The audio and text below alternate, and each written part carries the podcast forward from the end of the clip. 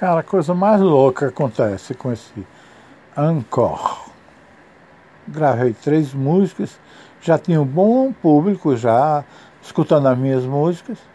As minhas músicas da minha autoria estão sendo divulgadas no podcast.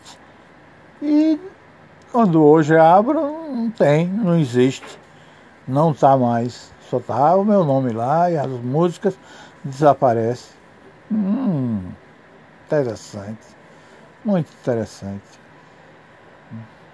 Quem é que está vendo, hein? Eu quero as minhas músicas.